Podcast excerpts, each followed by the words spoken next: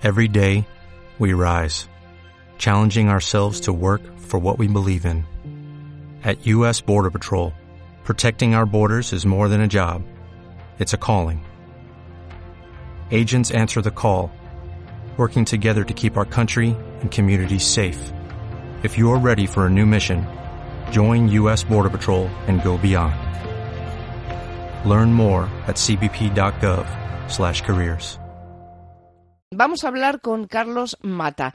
Él es eh, profesor en la Universidad de Navarra, pertenece al grupo de investigación Siglo de Oro de esa universidad y va a presentar en su cuenta, en su cuenta de Twitter, fíjense, los últimos pensamientos de Miguel de Cervantes. Lo van a hacer hasta mañana, hasta el 23 de abril, y lo están haciendo un grupo de alumnos, junto con nuestro invitado, eh, poniendo en 140 caracteres los últimos pensamientos, recuerdos y frustraciones del autor del Quijote. Eh, si ustedes quieren eh, acercarse ahora hasta esa cuenta en Twitter, tienen que poner este nombre, arroba griso-bajo UNAV, eh, terminado en V, por la Universidad de Navarra. Vamos a saludar a Carlos Mata. ¿Qué tal, Carlos? Muy buenos días. Buenos días. Bienvenido. ¿Es usted un gran lector? Bueno, por, por devoción y por obligación, ¿no? Porque es mi trabajo y porque me apasiona, por las dos razones. ¿Y usted ha notado eso que estábamos comentando nosotras, em, de que ahora eh, el tiempo encontrado que antes dedicábamos a, leer, ahora lo dedicamos pues a revisar Twitter, a, algún, a enviar algún correo electrónico, a, hacer, eh, a mandar algún mensaje de WhatsApp? ¿A usted le pasa esto? Bueno, yo creo que nos pasa a todos, ¿no? Son los tiempos en los que vivimos, esto lo ves en el transporte público, todo el mundo va en su pequeño mundo multimedia, ¿no? Enganchado a un aparato, a una terminal.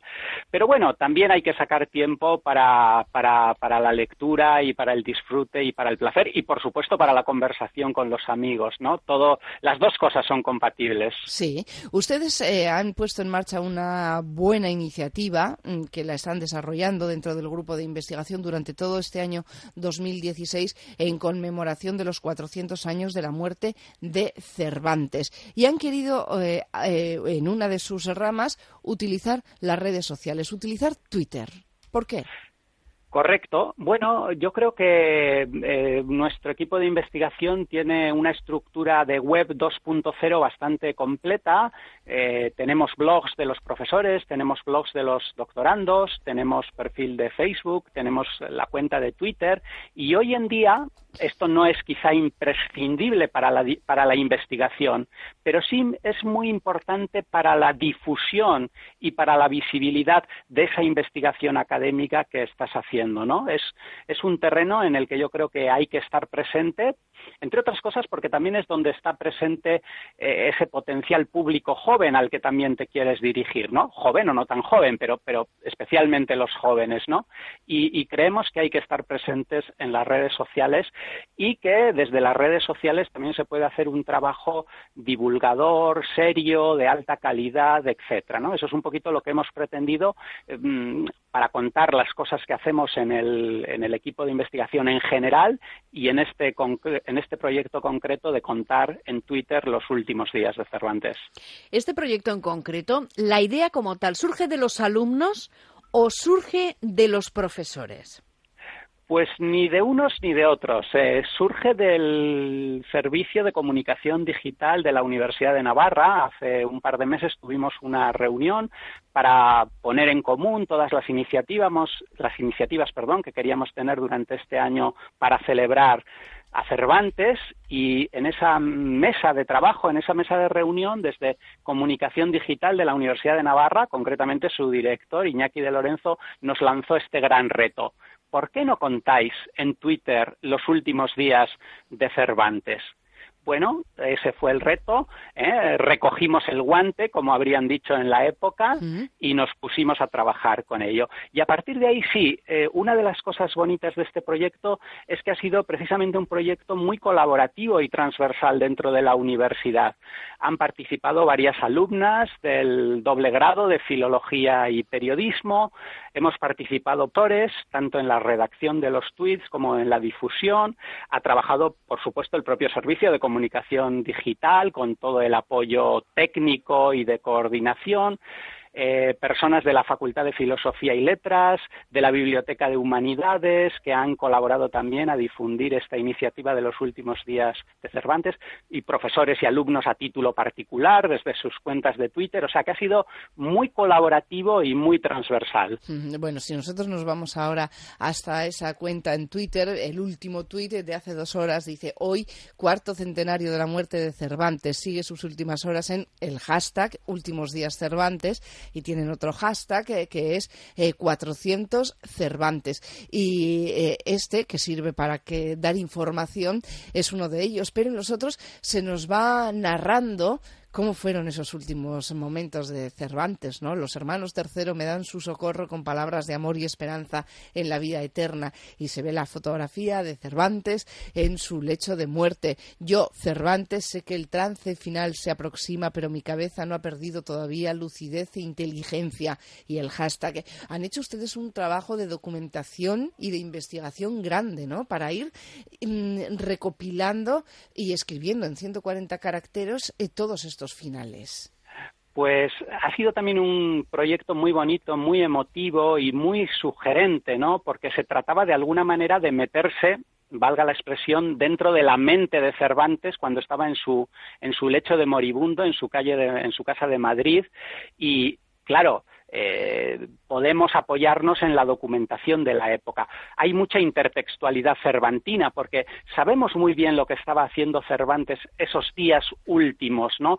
Sabemos que está escribiendo la dedicatoria del Persiles al conde de Lemos, sabemos que al día siguiente está dictando, ya no tiene fuerzas para escribir, dicta el prólogo del Persiles, eh, le dan la extrema unción y claro, esa es la parte un poco de, reconstrucción arqueológica, pudiéramos decir, bastante rigurosa, hemos pretendido que lo fuese así. Luego entra el terreno de la recreación literaria, ¿no? ¿Qué podría estar pensando Cervantes? Pues evidentemente estaría pensando, eh, podemos imaginárnoslo así, en los grandes hitos de su vida personal y de su trayectoria literaria, ¿no? Que fue soldado, que estuvo peleando en Lepanto, que más tarde pasó cinco años y medio cautivo en Argel, donde aprendió a tener paciencia en las adversidades, eh, eh, sus éxitos o sus fracasos literarios. ¿eh? En la narrativa triunfa con el Quijote, aunque luego le sale el Quijote apócrifo de Avellaneda, en el teatro Lope de Vega le cierra el paso porque el teatro que ofrece Lope de Vega al público de aquel entonces es un teatro mucho más dinámico y Cervantes no triunfa en el teatro. Bueno, pues todo esto nos imaginamos que lo podría estar recordando eh, Cervantes en esos días en los que físicamente está muy enfermo, padecía una enfermedad que le llamaban en la época hidropesía, bueno, una especie de diabetes, etcétera, ¿no? Pero la cabeza la conservaba perfectamente lúcida. Por lo tanto, él apenas se levantaba ya de su lecho de muerte, pero, pero la cabeza le seguía funcionando eh, con toda la lucidez, ¿no? Sí, eh, pero eh, una vez que ya mm, Cervantes haya fallecido en este timeline, esto va a continuar porque una tercera persona y testigo de los acontecimientos asumirá el relato posterior, el relato del entierro. Claro, cuando nosotros pensamos este proyecto eh, teníamos dos posibilidades desde el punto de vista narrativo de la perspectiva. ¿Quién iba a contar los últimos días de Cervantes? Una tercera persona nos cuenta, le ha pasado esto a Cervantes, está moribundo, o nos pareció más bonito lo que elegimos, decir, eh, el propio Cervantes en primera persona, y como digo muchas veces utilizando frases, expresiones tomadas de sus escritos, él mismo nos cuenta sus últimos días. Yo creo que esa perspectiva es bastante original y es, es bonita, ¿no? Pero ¿qué pasa en el momento en que muere? Necesitamos otro narrador. Y ahí nos hemos inventado un personaje, un testigo de los acontecimientos que va a contar qué pasa después de la muerte de Cervantes, ¿no? Cómo se va preparando su entierro, cómo por los mentideros de la Villa y Corte de Madrid empieza a correr la noticia de que Cervantes ha muerto, de que desea ser enterrado en el convento de las Trinitarias Descalzas, porque hasta el último momento de su vida no ha podido olvidar que fueron los trinitarios los que lo rescataron en Argel y al día siguiente, esto será mañana, mañana reconstruiremos, mañana contaremos el propio entierro bastante arqueológicamente reconstruido, contaremos el entierro de Cervantes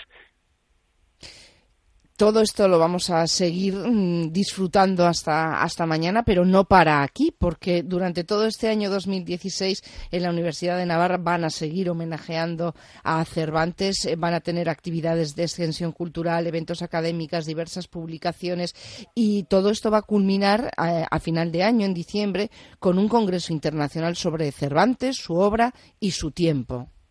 Correcto. Hemos hecho congresos sobre Cervantes en, muchos otros lugares, en colaboración con universidades de otros países. Por ejemplo, tuvimos en, en India, en Nueva Delhi, un congreso en febrero, pero aquí en Pamplona la última gran actividad que vamos a tener va a ser los días 19 a 21 de diciembre, un congreso grande, no solo dedicado a Cervantes, por supuesto Cervantes en el lugar central, pero también su tiempo, su mundo, su época, sus contemporáneos, la literatura que estaba en torno a Cervantes y será dadas las fechas ya próximas a la Navidad, pues el último, uno de los últimos eh, congresos cervantinos eh, de este año, ¿no? Pretendemos que sea un congreso grande, eh, ojalá que pueda venir mucha gente, todos los investigadores de Cervantes y del siglo de oro en general están, están invitados y ese será nuestro último homenaje aquí en la Universidad de Navarra a Miguel de Cervantes este año que se cumplen los 400 años de su muerte y que lo estamos celebrando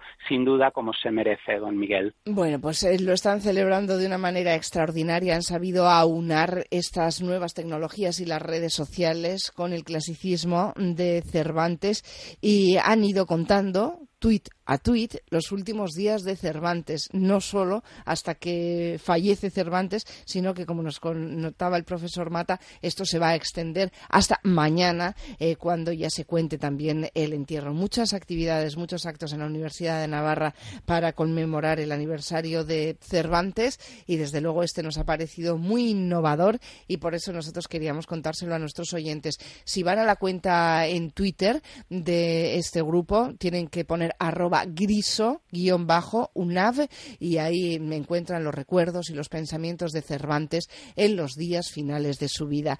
Pues eh, muchísimas gracias por contarnos y enhorabuena por esta iniciativa, profesor Carlos Mata. Pues muchas gracias a ustedes por su atención, por colaborar a difundir. Yo creo que Cervantes se merece todos los homenajes que le dediquemos y este, desde las redes sociales, pensamos que puede llegar a un público, a todo el público en general, pero especialmente a un público joven, para que también ellos conozcan la, impresionante figura de Miguel de Cervantes y su obra. Hay que adaptarse a los tiempos y los tiempos también están en las redes sociales. Ahora, gracias.